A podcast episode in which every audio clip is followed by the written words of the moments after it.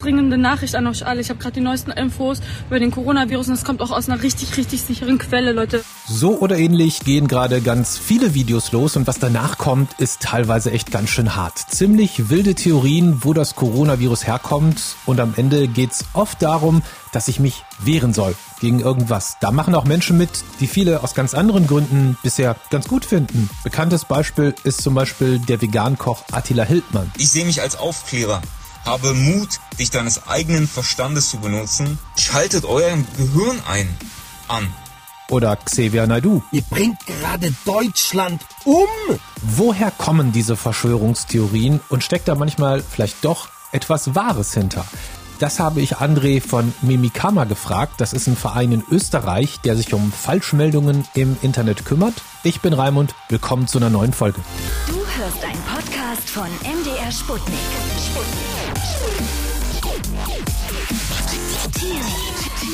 Raimund. Was sind die beiden größten Verschwörungstheorien rund um Corona, die gerade verbreitet werden? Also gerade für alle, die das ein bisschen später hören, wir haben es heute den 12. Mai. Äh, grundsätzlich haben wir verschiedene Felder von Verschwörungstheorien oder Verschwörungslegenden, besser gesagt, äh, wo sich Sachen vereinen. Das eine ist einmal dieses große Feld um 5G, also da wird, werden verschiedene 5G-Narrative, die früher schon unterwegs waren, beispielsweise, dass 5G äh, Vögel ad hoc umbringt und sie vom Himmel fallen. Das wird jetzt alles auf das Coronavirus übertragen, sodass behauptet wird, 5G würde das Coronavirus hervorrufen und sei auch Grund dafür, dass das Coronavirus überhaupt auftritt. Und warum mache ich dieses Video? Ähm, ja, das hat so ein bisschen das bestätigt. Also das war ein, ja, irgendein Mann aus den USA und ähm, der hat davon geredet, dass die wahre Ursache von dem Coronavirus das 5G letztendlich ist. Das andere ist,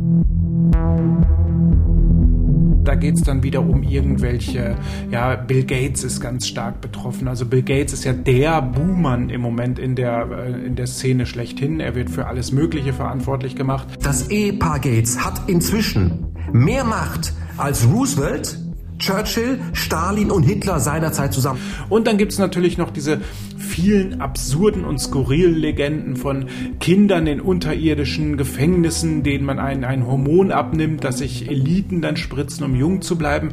Da haben wir es mit ganz gefährlichen Mythen zu tun, denn hier wiederum wird auf der Metaebene gegen Regierungen, gegen, ja, ge gegen demokratische Strukturen auch gewettert. Die wollen uns einschränken, die wollen uns kontrollieren. Das ist der erste Schritt.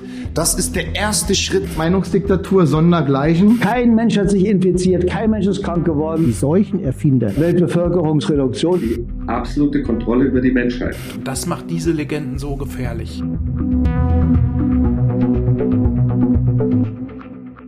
Interessant für mich ist ja irgendwie, wer sich das ausgedacht hat. Ja, also nehmen wir mal diese Bill Gates Sache. Kannst du sagen, wer sich als allererstes ausgedacht hat, zu schreiben, Bill Gates will mit Impfungen die Welt regieren? Ganz klar, nein. Sowas kann man leider nicht auf einen Ursprung zurückführen, sondern häufig sind solche Sachen dynamisch entstanden, aus verschiedenen Narrativen, aus Geschichten, die immer schon da waren.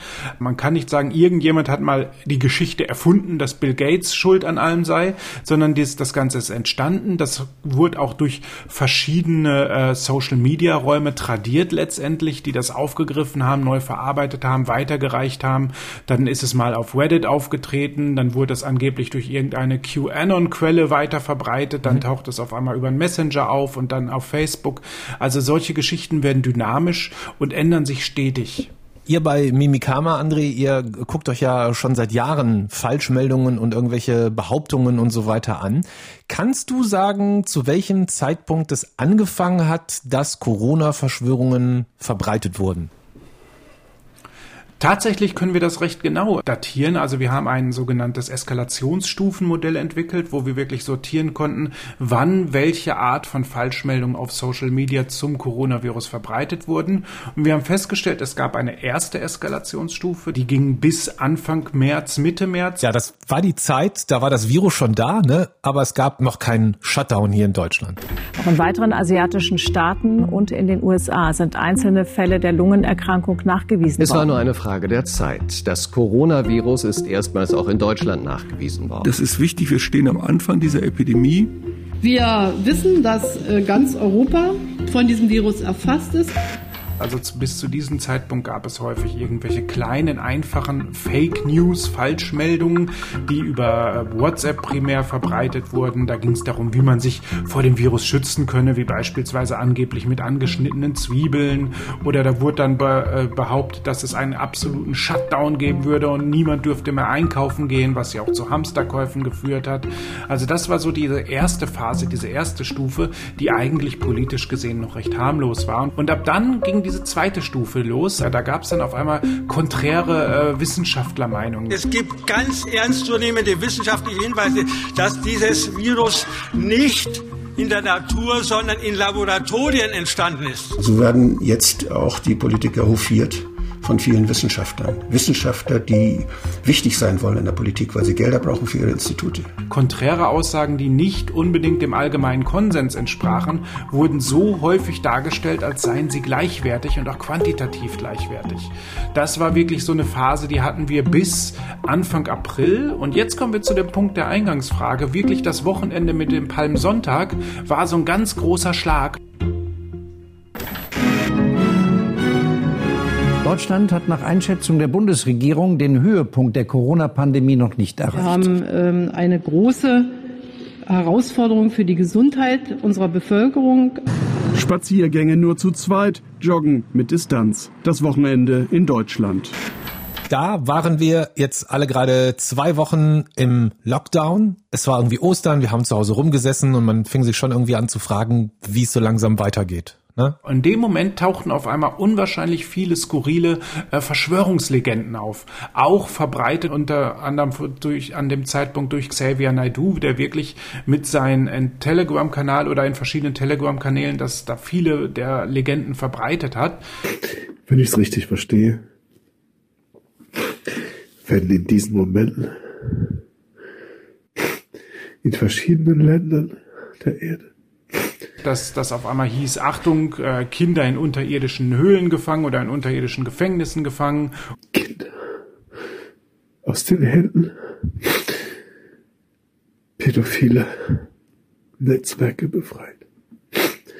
Adrenochrom. Das war wirklich Anfang April. Das war diese dritte Stufe und seitdem haben wir wesentlich mehr Verschwörungsmythen als Fake News unterwegs. Mhm. So, und jetzt kommt der gefährliche Punkt.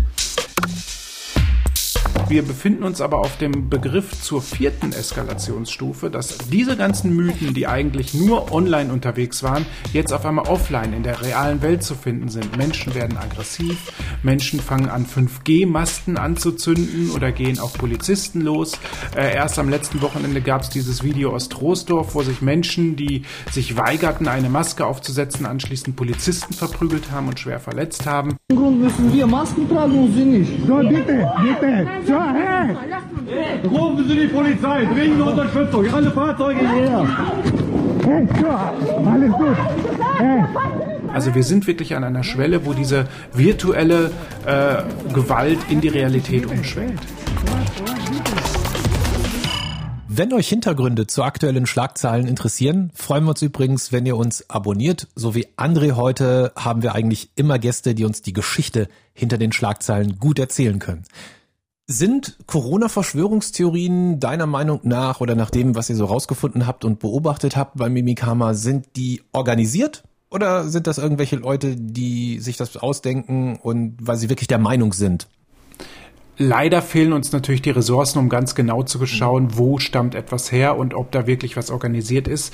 Wer jetzt da genau hinterstecken könnte, das wären Mutmaßungen, mhm. da möchte ich mich nicht drauf begeben. Aber man kann zum einen sehen, ja, es sind einerseits Privatpersonen, die äh, sich angesprochen fühlen und diese Legenden weitertragen. Aber man kann auch davon ausgehen, dass es natürlich ein gezieltes Netzwerk gibt, das streuen will, ganz klar. Wenn du dir jetzt die Meldungen anguckst zu den Corona-Verschwörungen, die es gerade überall gibt, und die mal vergleichst mit anderen, zum Beispiel ähm, die Meldungen über die Flüchtlingskrise 2015, hat das eine ähnliche Wucht? Gibt es da irgendwelche Gemeinsamkeiten oder ist das komplett anders? Tatsächlich muss ich gestehen, diesen Vergleich habe ich schon herangezogen. Äh, äh, wir haben ähnliche Mechanismen. Ja, es läuft auch recht ähnlich ab, aber es gibt einen großen Unterschied und der macht, äh, macht die aktuelle Situation gefährlicher. Die Corona-Krise äh, bringt das Ganze auf einen, einen kleineren Punkt. Also es ist viel intensiver, auf einen viel kürzeren Zeitraum passen wesentlich mehr Meldungen, mehr Informationen auf uns rein. Ich will gar nicht nur von Falschmeldungen oder von Verschwörungslegenden sprechen, sondern generell von Informationen, die wir zu verarbeiten haben. Und das macht es halt so schwierig. Und, und das ist auch der Punkt, warum das gerade so intensiv ist. Wir sind alle betroffen. Wir haben in diesem Fall eine absolut globale Betroffenheitslage. Im Gegensatz zu den Flüchtenden 2015, 16 waren wir partiell betroffen, mal mehr, mal weniger. Und jetzt sind wir halt alle betroffen und das spielt keine Rolle, wo man lebt. Äh, und das macht es, das macht das halt gerade so aus, diese Intensität. Mhm. Gibt es eigentlich einen Unterschied äh, in den Regionen, was Verschwörungstheorien angeht? Also zum Beispiel äh, gibt es dieselben Verschwörungstheorien, dass Bill Gates die Menschheit unterjochen will, zum Beispiel auch in Amerika in Russland, in Australien, in Spanien? Oder gibt es da vielleicht sogar einen Unterschied zwischen Hamburg und München? Grundsätzlich äh, unterscheiden wir in, von Sprach und in Sprachräumen. Das heißt, wenn wir reden vom deutschen Sprachraum, wenn wir von, von Deutschland, Österreich, der Schweiz und auch Teilen der Niederlanden sprechen, da ist alles recht identisch, was da unterwegs ist. Da muss man auch immer genau hinschauen. Gerade wenn man Sachen in Österreich teilt, äh, bemerkt man manchmal, oh, das, das stammt aus Deutschland und das gilt hier so gar nicht, auch vielleicht wegen der Gesetzeslage. Aber gerade bei den Verschwörungslegenden merkt man da keine Unterschiede. Auch im internationalen Bereich. Viele Sachen Sachen werden äh, auf unterschiedlichen Sprachen dann verteilt, obwohl sie denselben Inhalt haben. Also da sind gerade viele Sachen gleichermaßen, gleichermaßen betroffen. Aber im deutschsprachigen Bereich kann man genau sehen, es gibt keinen Unterschied zwischen Hamburg und München, sondern hier sind wir wirklich alle in einem Raum. Einige davon kannte ich auch noch nicht. Es ist viel dabei. Also es wird auch täglich mehr, habe ich so das Gefühl. Das ist Wahnsinn. Dankeschön, André. Alles klar, gerne. Wenn euch diese Folge gefallen hat, dann unterstützt doch bitte unsere Arbeit und schenkt uns ein Abo. Vielen Dank und bis zur nächsten Folge. Du hörst einen Podcast von MDR Sputnik. Sputnik. Sputnik. Thiel. Raimund.